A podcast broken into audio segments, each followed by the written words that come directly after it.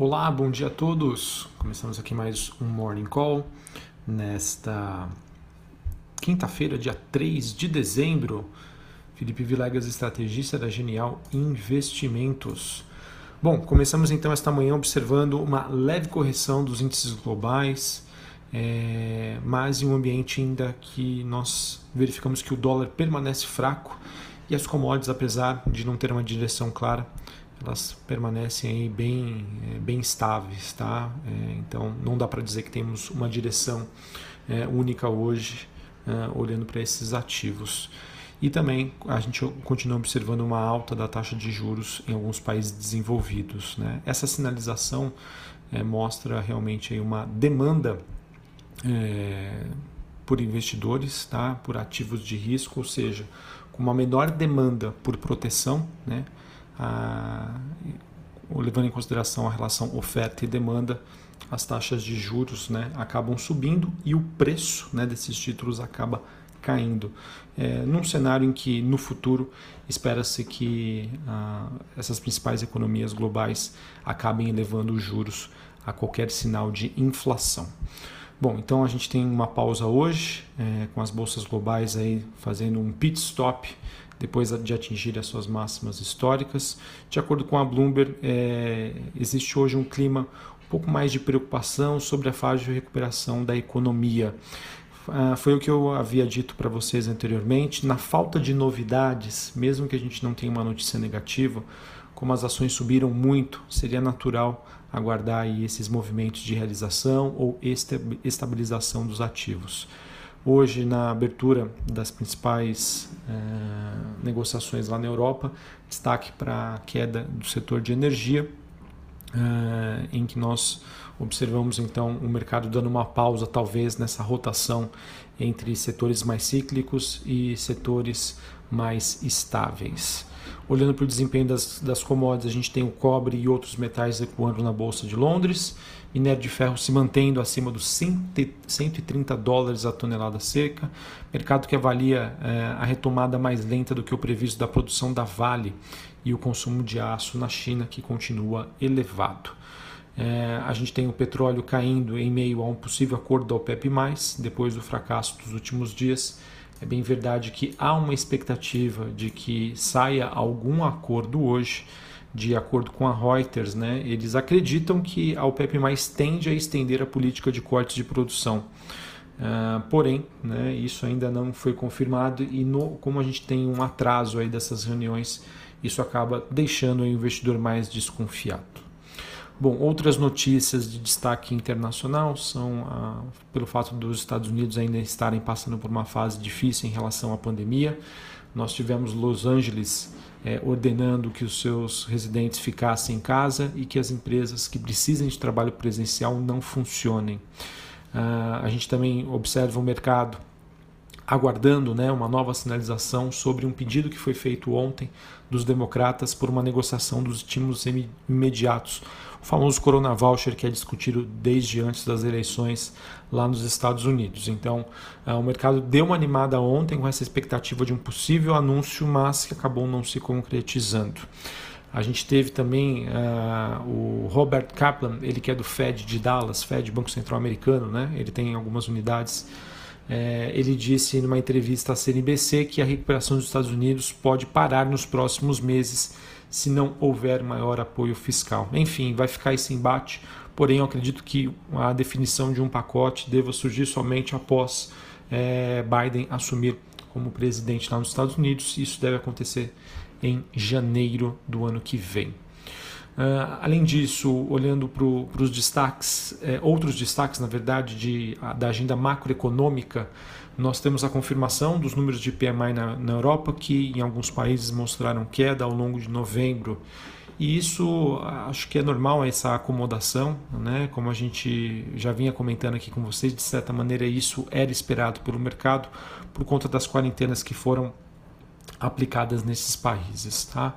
Mas enfim, apesar de, de, um, de ser um número que eu trago aqui para vocês, é, confirmando o que eu já havia dito, o mercado segue bem mais focado nas perspectivas futuras é, de vacina, de normalização e de crescimento então econômico ao longo de 2021.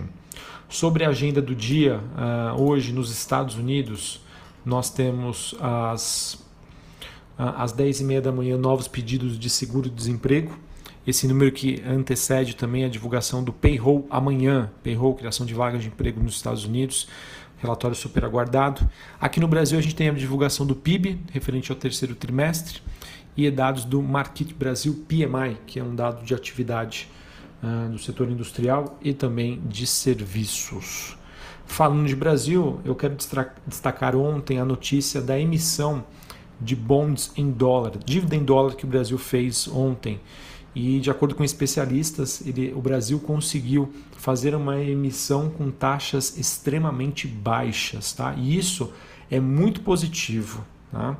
É, levando em consideração, eu não sei se ficou talvez muito claro quando eu falei para vocês no, no começo né, do nosso morning call, que quando a gente fala de renda fixa, o preço que você paga por um título ele tem uma correlação inversa com a taxa. Tá? Então, por exemplo, se a taxa sobe, o preço cai. Se o preço, é, se a taxa cai, o preço sobe, tá? E vocês sabem, né? O preço é determinado por oferta e demanda. Se tem uma demanda muito grande, o preço sobe e a taxa cai. Se existe uma pouca demanda, se existe pouca demanda, o preço cai e a taxa sobe. Tá? Então, explicando o movimento que aconteceu internacionalmente, as taxas estão subindo porque existe menor demanda e o preço cai. Menor demanda por quê, Felipe? porque os investidores estão buscando por ativos de risco, tá bom? Agora, por que, que teve tanto sucesso aqui no Brasil? Né? O, o, o que foi verificado é que de, devido a essa alta demanda por liquidez, né? É, alta demanda por liquidez não, por, por conta dessa liquidez global, ou seja, tem muito dinheiro na mesa e o Brasil, né, mesmo com emitindo a taxas extremamente baixas, são taxas que na média global são bem superiores. Tá? Então, é, eu vejo que essa captação externa aconteceu no momento primordial, né, em que o Tesouro ele vinha encontrando maiores dificuldades para vender os seus papéis aqui no mercado doméstico. Tá? E eu acho que dessa forma, essa operação então ajuda a trazer um pouco mais de dinheiro aqui para o Brasil, reforçando assim o caixa do governo para honrar com seus pagamentos das suas dívidas que acontecem nos primeiros meses de 2021. É uma dívida em torno de 600 bilhões de reais. Essa mensagem externa pode, quem sabe, passar uma mensagem aqui para o investidor local de que, olha, lá fora tem demanda. Se vocês não quiserem, é, eu posso conseguir captações é, lá fora, emitindo bonds no exterior, tá bom? Então eu acho que isso pode passar uma mensagem interessante. Não é à toa que a gente viu ontem um forte fechamento da curva de juros, tá? E mostra que os títulos longos brasileiros, principalmente o Tesouro Inflação, ainda é, estão em, com um prêmio aí embutido, sem sombra de dúvida, tá bom? Então acho que é uma mensagem importante que pode ajudar aí o Brasil, é, no caso o Brasil não, né? o Tesouro Nacional, a fazer melhores captações até mesmo no mercado interno. Bom, vamos lá, pessoal. Para a gente finalizar aqui o noticiário corporativo, a gente teve matéria na Bloomberg dizendo que a Gol prevê aí retomar os seus voos comerciais com o modelo né, do, do jato 737 MAX a partir de 10 de dezembro. A Gol não informou qual será o roteiro que será adotado, mas prevê então um retorno aí desse modelo, dessa aeronave. Então, mais uma notícia positiva para o setor aéreo, é, é, em que a demanda parece que está surgindo. Tivemos a Petrobras, ela disse que ter rece recebeu quatro, quatro propostas vinculantes para suas refinarias, é, confirmando aí o que a empresa já havia sinalizado, mostrando também que ela segue no seu compromisso de, de buscar aí o seu, esse ajuste, né, essa desalavancagem através da venda de ativos. Uh, a gente teve também uh, a São Martinho, ela que informou seu processo de moagem de safra, que se encerrou, né, essa safra 2020-2021, foram processadas 22,5 milhões de toneladas de, de cana, né, é, um volume quase 3% abaixo da, da estimativa inicial. É, porém, né, a ATR veio 5,6% maior do que inicialmente previsto, né, ou seja, em 145,7 quilos por tonelada, ou seja, apesar do volume menor ela foi mais eficiente. Tá? Então, isso pode, pode ter uma interpretação positiva. Que mais? Tivemos também a Transmissão Paulista celebrando o contrato para aquisição da totalidade do capital social da Piratininga Bandeirantes Transmissora de Energia, 1,59 bilhões de reais, considerando a dívida líquida estimada em 292 milhões na data base aí 31 de dezembro de 2020. Tá? Então vejo que nós temos poucas notícias aí no âmbito corporativo.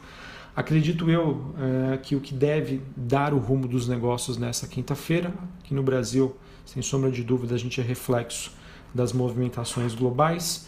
Uh, eu já vejo ali uh, alguns relatórios, alguns estrategistas dizendo que essa rotação setorial, é, saída de, setores mais conservadores para setores mais cíclicos, pode estar próximo aí do seu final, não numa, numa questão estrutural, mas numa questão mais tática. Tá? Subiram muitos esses ativos, esses ativos subiram muito, então isso pode ser que a gente encontre uma pausa nos últimos, nos próximos dias. Isso a nível global.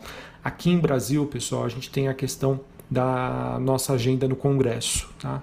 Novamente, é, na minha opinião, não tendo é, novidades de, de, Brasília, eu acredito que o Brasil então acompanha a movimentação global.